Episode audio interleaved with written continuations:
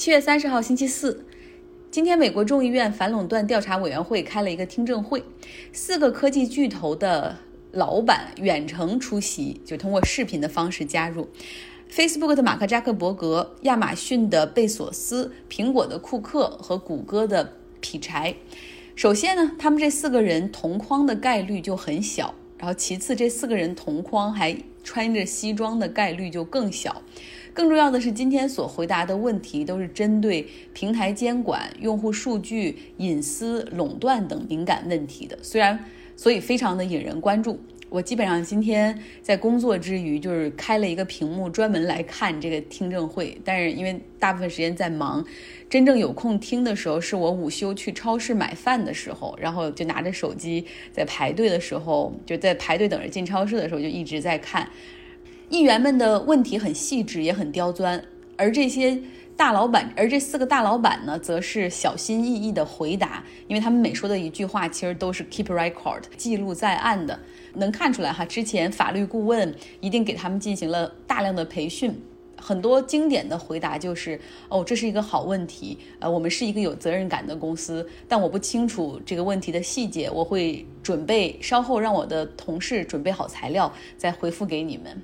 呃，议员们肯定不吃这一套啊，他们是有备而来的，准备了大量的第三方数据，然后就会当面找他对质。比如说哈，女议员就问。亚马逊的贝索斯就说：“你知道你的平台上有假货，以及有人销售偷窃来的赃物吗？”然后贝索斯就说：“啊，我这个平台上有一百多万个卖家，啊，这个有可能。”然后这个议员就说：“只要告诉我 yes or no。”后来还问他说：“那有哪些想成为你们这个平台上的商家？有哪些审批条件？呃，需要提交什么？”然后这个贝索斯说：“哦，这个这个我真不知道。”女议员就列举了哒哒哒哒哒什么姓名、住址、银行账号、电话等等等等哈，这些他列举了一二三之后，然后问贝索斯是不是这样，yes or no。然后贝索斯还是一脸懵的，就是说啊，这个我要回去再问一问。这个女议员又说：“那一旦发现是假货或者是偷窃的货物，为什么亚马逊不给他们下架？甚至其实有足够的证据可以提交司法部门的时候，为什么拒绝配合？”其实这种质疑显然就是追责，因为你平台有自身监管的缺失。我在看听证会的时候，有时候就不停的联想说，哎，如果是国内的 Big Four 四大巨头互联网的，然后去搞一个这样的听证会，那是多么过瘾的事情！大家可以听他们来聊一聊，讲一讲怎么看待保护用户隐私，如何做自己的平台平台的 self regulation 怎么监管，然后如何能够不造成垄断。比如说，可以问一问。Pony 马小马哥，微信在即时通讯领域绝对占绝对绝对的主导地位。那包括腾讯还投资了八百多家公司。那他们在互联网领域真的不造成垄断吗？我们用自己的数据来换取这种免费的服务，个人信息的数据边界又在哪里呢？所以真的，我觉得是，哎，可是这种情况好像很难发生。那么说回到这场听证会吧，我感觉议员们比两年前当时扎克伯格第一次在国会作证的时候，那个时候提出了很多技术盲的问题，现在要更加专业一点。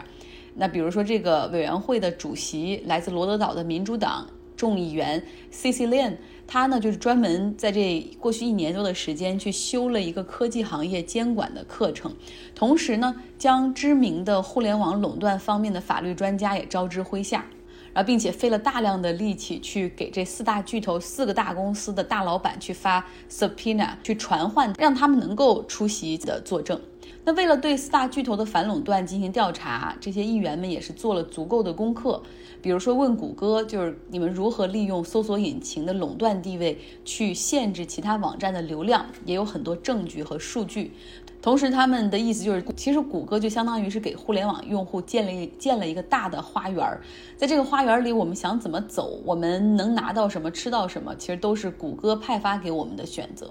那他们对于 Facebook 的质疑，就是他买下 Instagram，现在真的是造成了彻底的社交媒体上的垄断。对亚马逊的垄断案例，就是亚马逊之前投资买下了一个这个尿布平台 Diaper.com，买下以后不久就把它给关，把这个平台给关闭了，相当于是扼杀了竞争对手。自此之后呢，他又将自己的平台上面所有的 Diapers，就是尿布的价格提高。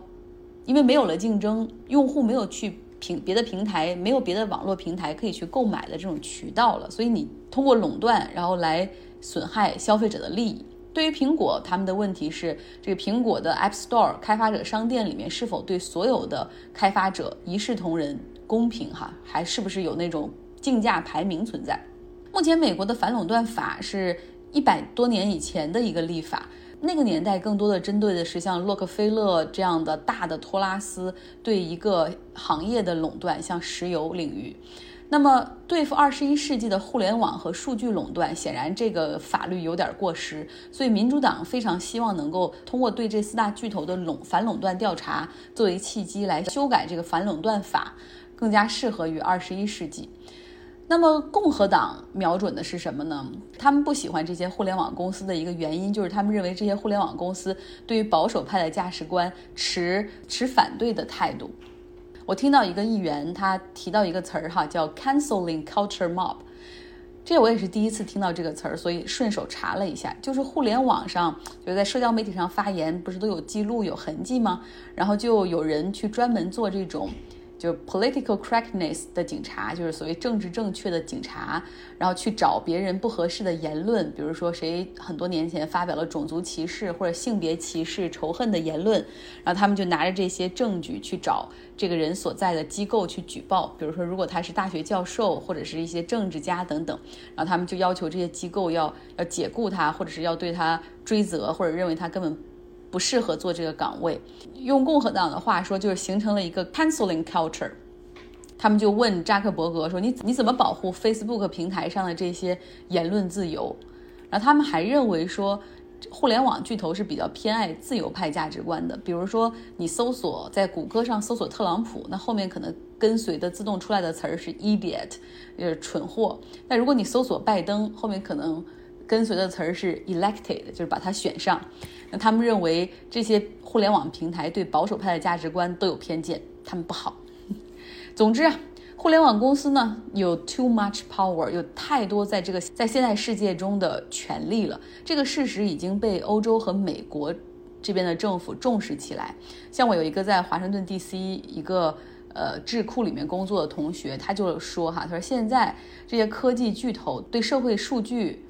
以及网络信息垄断所造成的危险，几乎等同于啊数十年前烟草公司然后给这个社会带来的危害。不能够再放任这些大公司就是毫不受监管，然后横扫一切。是时候考虑要拆分他们了，增加市场竞争和选择。那我也给大家进行一篇文章推荐，叫《如何对抗亚马逊》。想看这篇文章的，可以在我的微信公号张奥同学下面留下邮箱。再来关注一下疫情，遭遇了第二波感染的这些国家，现在数据上升的很快。像澳大利亚，仅在维多利亚省，每日新增就已经超过了七百人。也不知道是不是因为南半球现在进入冬季的原因，多个国家增长的很迅速。像智利，哪怕是已经 lock down 这种关闭、这种在家隔离的状态执行了四个月。但是他们的感染人数还是飙升到了三十五万，在过去四个月里，其实智利的这种 lockdown 的政策真的很严格，就是不允许出门健身，不允许带孩子出来玩儿，你只能出去买药或者买吃的，或者是必要的岗位可以去上班。那实在是这种状况没有办法再坚持下去了，所以他们不得已在这两天开始放松管制，就是允许出门，但是必须戴口罩。然后有的老年人就是说，哎，真的终于可以出门了，我们都忘了该如何走路了。那为什么智利这么严格的隔离政策还会导致数据增加呢？那就是因为他们没有做大量的检测、大量的追踪和尽早的隔离。再来说一说特朗普看好的那位抗疟疾的神药哈，认为可以对抗 COVID-19 的疫情，他们给了柯达公司七点六亿美元来生产低成本的仿制药。就来生产这种抗疟疾的药，要准备在美国大大量的应用了。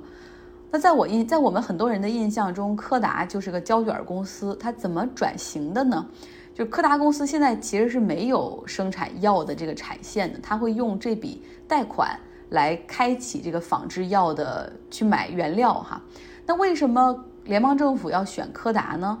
因为柯达有庞大的工业设施，包括大概一千六百万平方英尺的制造空间、实验室、仓库和办公室，大概有八十八个批量生生产的反应堆，然后现他们的工厂内还有这种发电厂、蒸汽供应等等。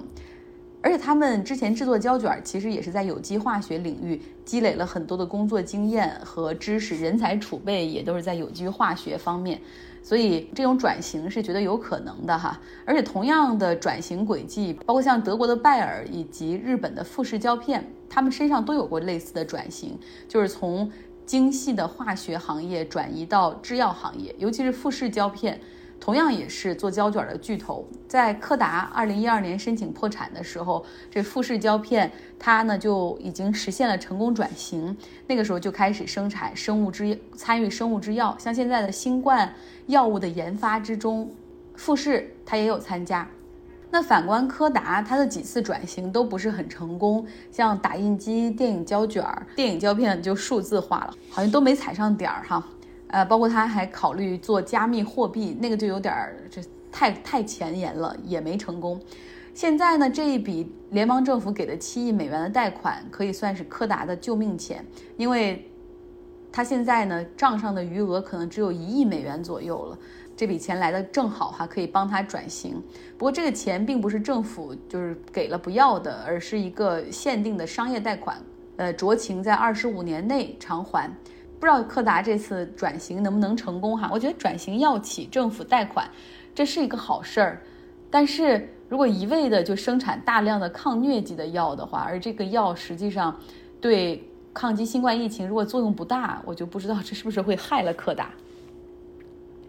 结尾推荐一本书吧。这本书其实我也没看过，但是很想找来看一看，叫《失落的卫星：深入中亚的旅程》，作者是刘子超，他是南方人物周刊原来的记者，后来辞职去英国去牛津大学学习，后来等回国之后呢，觉得社会很浮躁。然后发现自己对环境有点格格不入，想找一些能够让自我沉淀的事情。他想做这种专职的作家，会就一边旅行来一边写书。他想起了中亚这个题目，觉得它足够庞大、足够复杂，有很长时间可以让他浸润其中。